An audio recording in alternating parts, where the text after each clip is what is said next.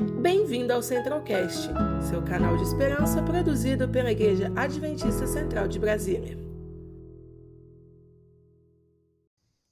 Que legal poder participar dessa última live, desse último programa. Que bom que você está aqui na igreja também, para juntos fazermos aí um resumo. Que desafio você me deu aí, Romeu? Um resumo desses 73 capítulos. Mas sabe que esse livro aqui é fantástico. Parabéns aí à igreja, Pastor Jim, por esse projeto. E que bom que você pôde todos os dias acompanhar, estudar, meditar sobre esse livro que não só conta a história do passado, mas é um livro que também conta a nossa história hoje. A primeira coisa que a gente aprende nesse livro é que o orgulho é um caminho sem volta. Anote isso aí na sua mente, no seu coração. O orgulho é um caminho sem volta. E quando a gente olha no comecinho, por que é que Deus permitiu o pecado? Porque ele permitiu que tudo que aconteceu lá no jardim do Éden, aquilo que aconteceu com Lúcifer, por que ele permitiu tudo isso? Para mostrar para o mundo inteiro, para o universo, não simplesmente que o inimigo tinha vitória, mas que ele foi desmascarado por ser um inimigo derrotado. Quando Lúcifer ele sai do céu, ele conseguiu levar um terço dos anjos com ele. E você pensa, puxa, mas ele conseguiu muita gente. É porque ele usava recursos que Deus não usava. Dois deles, bajulação e engano. Bajulação e engano. São as duas armas que ele usa para encher o coração das pessoas do eu, para iludir e para enganar. E ele saiu de lá vitorioso, acusando a Deus. Ele saiu cheio de si, com um terço dos anjos, muita gente, muitos anjos, melhor. E quando ele estava pensando que tinha vitória, pensando que tinha vitória, esse Deus começa a colocar o seu plano poderoso em ação, e o plano de enviar Jesus, um plano de usar homens e mulheres falhos ao longo da história. E quando a gente olha esses capítulos mostrando toda essa história, e esse enganador sendo desmascarado ao longo da história, Deus podia muito bem ter destruído ele logo no começo, já estava suficiente, já a maldade já estava instalada, já era claro, por que Deus não destruiu? Acabasse com o mal. Porque aí Deus teria sido aquilo que ele havia dito, um Deus injusto e tirano. E é por isso que ele não fez. E ele quis simplesmente mostrar que não temos que temer a Deus pelo medo em si, mas que temos que ser aí recebidos por ele por sua graça e por seu grande amor. Então vem toda a história e todos aqueles que foram escolhidos, e quando eu olho a história aí de Abraão, hoje nós falamos um pouquinho sobre ele, Noé, Enoque, todos que Deus usou, nenhum deles era perfeito. Todos, nós temos aqui os relatos na Bíblia, no livro, as imperfeições, as falhas, os erros. Só que a grande diferença de todos todos, de Lúcifer e de todos aqueles que erraram e acertaram, não foi simplesmente ter cometido o erro, mas foi ter se mantido com o orgulho no coração. Todos que se arrependeram, ainda que erraram, e aqui você tem na própria capa desse livro tantas pessoas, a própria Raabe, tantas pessoas que viveram tantas coisas que não deveriam nunca ter vivido. Mas a grande diferença de todos eles é em quem eles depositavam a sua confiança. Aonde estava a sua confiança? Sabe que esse ponto que eu quero deixar muito claro, que é o ponto central da derrota e da vitória ao longo de todo o livro, é o orgulho. Cinco minutos bastaria, diz a autora desse livro, cinco minutos bastaria para colocar para vencer as maiores das nossas dificuldades, se a gente conseguisse colocar de lado duas coisas: o orgulho e a ambição humana. Duas coisas, colocasse de lado isso, mas sabe que, amigos, é impossível. a mesma autora, ela fala o seguinte: que a luta contra o eu, a nossa luta contra o eu, é a maior luta já travada nessa terra. Para ter uma ideia da dimensão, como ela coloca, ela coloca assim: imagine se você juntasse de um lado aqui todas as guerras que já existiram nesse planeta. Você pega todas que já existiram, todas. E você está aqui do outro lado com o seu eu inflado, querendo vencer todas as guerras juntas. Essa é a proporção da guerra contra o próprio eu da gente. Ou seja, nós não conseguimos obter a vitória sozinhos, isso é impossível. Ninguém de nós, pastores, líderes, jovens, nenhum de nós vamos conseguir obter a vitória sozinho. Nós temos que nos render. E eu gosto da Bíblia Mensagem que tem um texto que fala que aquele que senta na garupa, aí, quem está atrás do cavalo, não pega nas rédeas, não dirige. E o texto diz assim: deixa as rédeas na mão de Deus. Ou seja, quando você coloca a sua vida nas mãos de Deus, você tem a vitória. E Davi, Davi que foi o último aqui, o último capítulo mencionado, o que, que fez Davi cometer os seus erros? Pensar que a vitória era dele. Ele começou simples. Deus preparou Davi de criança. O livro nos diz que Davi foi preparado quando era pequenininho ainda, lá no campo, de maneira humilde, lá envolto a animais, agricultura. Deus instruiu os princípios da vida desde pequenininho, preparou o rei Davi desde pequeno. Mas quando ele começou a ter prosperidade, e na verdade ele não se deu conta de que a prosperidade não era fruto da sua capacidade, do seu sucesso, da sua inteligência, ele atribuiu a glória para si. E quando ele fez isso, ele caiu na maior armadilha que todo ser humano cai. A mesma armadilha que caiu Lúcifer, achando que ele era melhor que os outros. E toda ruína é precedida pelo orgulho nessa terra. Casamentos são desfeitos por causa de orgulho, pessoas perdem trabalho por causa de orgulho. Eu vi tanta tragédia já, a pessoa não cedeu, não cedeu, não cedeu. Eu lembro que na faculdade de teologia eu tinha um colega, ele era um cara bonito, um cara inteligente, tirava 10 em todas as matérias. Ele era super capaz, super capaz. Ele se achava o cara. E a gente trabalhava lá no jardim, meu outro colega trabalhava lá na, limpando as vacas e tirando leite. Nosso trabalho era o mais simples que tinha na faculdade, para poder pagar o colégio. Só que ele, em todo setor, ele trabalhava lá na, na biblioteca, um lugar mais agradável para trabalhar. Só que ele começou a querer ser o chefe da chefa dele. Queria mandar. Aí foi para um outro setor. Não, você vai lá para um outro setor, você vai para a cozinha agora. Vai lá lavar panela, descascar batata, nenhum problema quanto a isso. Mas lá na cozinha ele quis mandar na cozinha, quis ser o chefe do chefe da cozinha. E aí mandaram ele oh, você vai lá para a agricultura agora. Aí ele foi trabalhar do meu lado.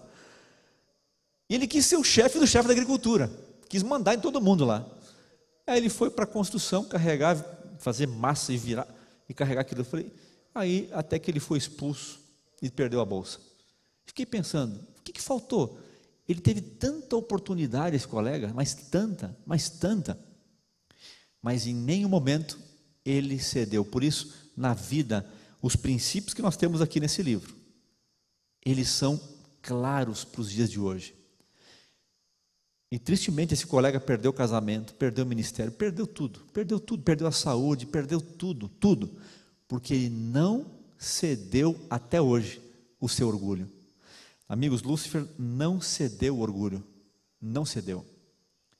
Davi cometeu erros, quis também achar que ele era um Deus na terra, era grande, as vitórias eram dele e todos que pensaram assim sofreram consequências dramáticas na vida. E quando ele percebeu isso, deu conta, e tem histórias interessantíssimas que a gente precisa ter a clareza em nossa mente de que Deus manda pessoas, Deus envia mensagens, nós não podemos ignorar isso. Deus fala com a gente de várias maneiras. E estas mensagens que vocês estudaram aqui todos os dias, desse livro, são mensagens de Deus. Por exemplo, Davi um dia estava lá, no auge do seu orgulho, chegou Natan. E toda pessoa deveria ter um Natan que fala, todo amigo tem que ter um amigo que fala para você a sua verdade. E Natan chegou lá para contar uma historinha para Davi. Ó oh, Davi, tinha dois homens numa cidade aí, e um era muito rico, tinha muito gado, tinha tantas ovelhas, era muito rico. E tinha um outro na cidade que era muito pobrezinho, tinha só uma ovelhinha, só uma. E ele gostava tanto da ovelhinha que ela chegava a dormir junto com eles na casa. Era um animal de estimação, cuidava dessa ovelhinha, era um animal querido da família. Ele nunca sacrificaria aquela ovelha para comer. E um dia chegou um viajante e o homem rico quis fazer uma ovelha assada e ele não quis pegar nenhuma das suas do seu rebanho e foi lá e pegou a ovelhinha, foi lá pegou a ovelhinha de estimação daquele homem pobre. O texto bíblico diz que Davi deu um pulo. Quem é esse homem? Quem é esse homem? Ele precisa ser morto. E Natan teve a coragem de dizer: Esse homem, rei, é o Senhor. O Senhor é esse homem. Quando nós temos amigos de verdade, pessoas sinceras que nos falem a verdade, nós não podemos ignorar isso, não podemos deletar isso. Nós temos que ouvir essas verdades. Isso pode ser um sogro, pode ser uma sogra, pode ser uma criança, pode ser uma mensagem, pode ser namorado, namorado, pode ser um texto que Deus te fala com você. Não ignoremos os recados de Deus. E essa história bíblica, essas várias histórias bíblicas relatadas aqui nesse livro, nos mostram simplesmente que Deus escolhe a todos. Todos. Aqui tem algumas. E são pessoas comuns como você e eu. Homens e mulheres comuns. Deus escolhe a cada um de nós. Mas o princípio da vida demonstrado nesse livro é um só. O oposto do orgulho é andar humildemente com Deus. Tudo que Deus espera da gente é que andemos humildemente com Ele. E eu termino com um texto, não dos escolhidos simplesmente, mas de você. Você que é um escolhido de Deus. Você é escolhido dele. O Salmo 139, o verso 16, fala agora para cada um de nós. Esse livro aqui contou histórias de todos os homens e mulheres que Deus usou na Bíblia. Mas aqui no Salmo 139 fala de um Deus que escolheu você, um Deus que conhece você, um Deus que sabe tudo sobre você. E o Salmo 139, verso 16 diz assim: Os teus olhos viram a minha substância ainda informe, e no teu livro foram escritos todos os meus dias, cada um deles escrito e determinado, quando nem um deles ainda existia. Isso aqui é fantástico. Isso aqui é fantástico. Deus viu você antes que o seu pai e sua mãe se conhecessem. Deus sabia que um dia eles iam se conhecer, que iam casar, que vocês, que todos nós íamos nascer. Antes de tudo isso, Deus já escreveu a sua história. Deus já escreveu a sua história, você como escolhido dele. E o que me chama a atenção é que o texto fala assim: que esses dias eles foram escritos e determinados quando nenhum deles ainda havia. E sabe que o que nós temos que fazer a cada manhã, a cada manhã, é perguntar para Deus: Senhor, o que, que o Senhor escreveu para a minha vida nesse dia? Não é determinismo isso, que Deus determinou, não importa o que aconteça, não. Deus escreveu uma história fantástica de cada escolhido dele aqui. Agora, minha oração a cada dia é: Senhor, o que, que o Senhor escreveu para a minha vida? O que, que o Senhor escreveu para a minha história? O que, que o Senhor espera de mim hoje? Qual é o seu plano? Qual é a minha carreira que o Senhor tem para mim? Qual é o futuro? O que, que o Senhor espera? O que, que o Senhor escreveu? Como que o Senhor quer que eu viva? E sabe que se nós pudéssemos ver o fim da nossa vida, do princípio até o fim, se nós pudéssemos ver toda essa história, a forma como Deus guia a gente, segundo a autora desse livro, nós não escolheríamos outro caminho, outro caminho, outro caminho. Sabe que eu já trabalhei em tantos lugares como pastor, em tantas atividades diferentes, em tantas funções e áreas da vida, que alguns falam assim: Ô Bugra, por que você aceita tudo que a igreja pede? Eu falei: simplesmente porque eu nunca faço a minha vontade. Eu deixo Deus guiar a minha vida. Eu deixo Deus conduzir o meu caminho. Eu deixo Deus fazer a sua vontade em minha vida. O Romeu mencionou que eu gostava aí de escalada, de montanha, de rapel, e na verdade eu fiz muito disso. Eu, na verdade, era um, não sei, um viciado em escalada, ou um viciado em endorfina. Eu gostava disso demais. Eu treinava três, quatro horas todo dia, todo dia. Escalei várias montanhas no Brasil, fora, em vários lugares, escalas difíceis, abri vias desafiadoras, lugares assim absurdamente arriscados. Até que um dia aconteceu um campeonato em São Paulo. Um campeonato selecionado com poucas pessoas. Eles escolheram a dedo, tinha que mandar o seu currículo para poder ser aceito na competição. 40 competidores. E eu tinha treinado muito, eu era muito rápido, eu tinha exatamente 25 quilos a menos que tem hoje. E eu era muito leve, então era muito fácil para mim escalar aquelas, qualquer, qualquer desafio que tinha. E no sábado aconteceu a eliminatória. E eu estava tão obstinado na vitória que eu cometi um grande erro quando era jovem, adolescente para jovenzinho ainda. Eu falei, eu vou fazer a eliminatória no sábado. Cometi um dos maiores erros da minha vida. E o erro foi tão grande, foi tão grande, que eu venci a competição em São Paulo. Fui o campeão nacional de escalada esportiva, dos 40. A final começou a chover e passou a ser uma final na chuva. E já foi no outro dia, no domingo. E está todo mundo comemorando a vitória do garoto lá que tinha feito em 1 minuto e 3 segundos 60 metros de parede. E eu falei, eu não vou nem competir, nem me molhar, eu sou o último na competição. E eu falei, meu amigo meu, vai, tenta, tenta. E eu fui e fiz em 45 segundos, menos a metade do outro, que estavam comemorando já o pódio. Quando eu desci, já me colocaram em cima do pódio, no primeiro lugar, e fizeram uma festa. E quando eu fui para casa, eu pensei, eu ganhei, mas eu perdi. E se eu tivesse sentado, e aí naquele dia me ofereceram um trabalho fantástico. Olha, o empresário de São Paulo me disse assim: você ganhou aqui um campeonato da Nike. Você ganhou, na verdade, foi um trabalho, um trabalho muito gostoso. Levar da minha agência de turismo aqui 15 dias por mês, empresários da alta sociedade aqui de São Paulo, para a Patagônia e para o Colorado lá para acampar, fazer trekking no gelo com eles. São gente, e cada viagem são 4.500 dólares que você vai fazer limpinho para você. E quando eu vi aquilo, eu pensei, uau! Mas na hora veio, puxa, você ganhou a competição, você ganhou um trabalho, um bom trabalho. Ganhar 9 mil dólares por mês não é, não é para se jogar fora. Naquela época, hoje muito mais, quando eu fui para casa, Deus falou tão forte comigo e disse: Você ganhou, mas perdeu. Você ganhou, mas perdeu. E quando a gente ouve a voz de Deus, eu falei: Não, eu vou é fazer a vontade de Deus. Fiz vestibular, pedi perdão para Deus, Senhor, me perdoa, me perdoa. Eu cometi um grande erro na minha vida. Não devia ter feito essa competição, não devia ter vindo, não devia ter nada disso acontecido na minha vida.